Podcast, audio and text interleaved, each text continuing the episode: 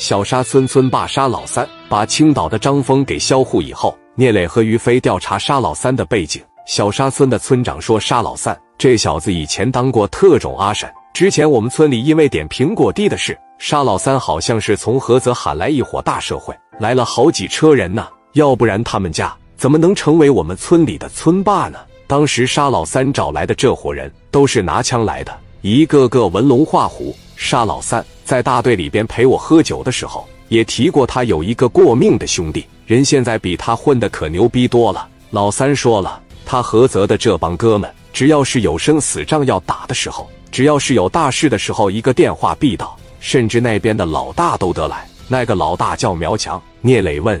一个在农村里种地的，怎么能叫来那么大社会啊？因为老三救过他的命，当年沙老三替苗强挡过子弹。综合这么一分析，就是菏泽的苗强帮着沙老三把张峰干销户的。听到这，聂磊说：“走吧，去菏泽。”说完，聂磊、于飞他们这帮人直接上车了。聂磊朝着于飞的肩膀上拍了两下：“没事，有我呢。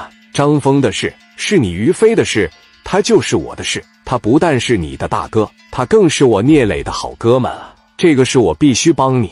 咱回去拿家伙，磊哥，谢谢了。走吧。当时一群人奔着全豪实业就去了。聂磊、张罗将近一百来个人，可以说是倾巢出动，带的都是精英，能打的不能打的留在家里看场子。一百来个人把这家伙事往车里边这一装，直接奔着菏泽就去了。几个小时的路程，从菏泽这边高速直接就下来了。下来了之后，哥几个把车往路边一停下。志豪当时在路边一摆手，拦个出租车打听情况。志豪从兜里边啪嚓蹬出来一千块钱，往出租车的驾驶室里边一扔。司机问你这是什么意思？跟你打听个人，你们菏泽有没有一个叫苗强的？如果要有的情况下，你领着我上他公司里边，或者上他家里边去一趟。司机也看出来，志豪他们这伙人一看就不好惹。司机摇上玻璃就要走。志豪当时一看，司机肯定是认识苗强。志豪开门钻进去，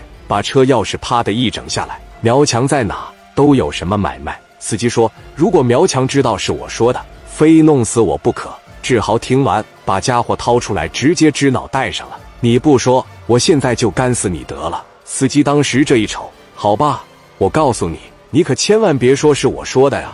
在我们菏泽有个天外天洗浴中心，就是他开的，他就在那楼里面办公，他把楼顶装成他自个办公室了，门口有辆大奔驰，就是苗强的。你千万别说是我说的，这要是让苗强知道的情况下，那我就死了。天外天洗浴中心是吧？你没骗我是吧？没骗你，而且他那个洗浴中心开的老招摇了，你随便找个人打听都能找到。兄弟，我劝你。